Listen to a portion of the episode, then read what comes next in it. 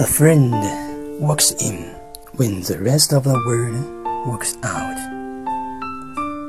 Sometimes in life, you find a special friend, someone who changes your life just being part of it, someone who makes you laugh until you can't stop, someone who makes you believe that there really is good in the world, someone who convince you that there really is an unlocked door just waiting for you to open it.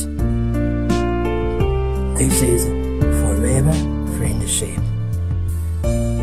When you are down and the world seems dark and empty, your forever friend lifts you up in spirit and makes that dark and empty world suddenly seem bright and full. Your forever friend gets you through the hard times, the sad times, and the confused times. If you turn and walk away, your forever friend follows. If you lose your way, your forever friend guides you and cheers you on.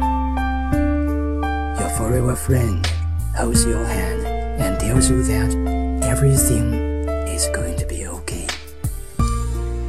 And if you find such a friend, you feel happy and complete because you need no worry. You have a forever friend for life.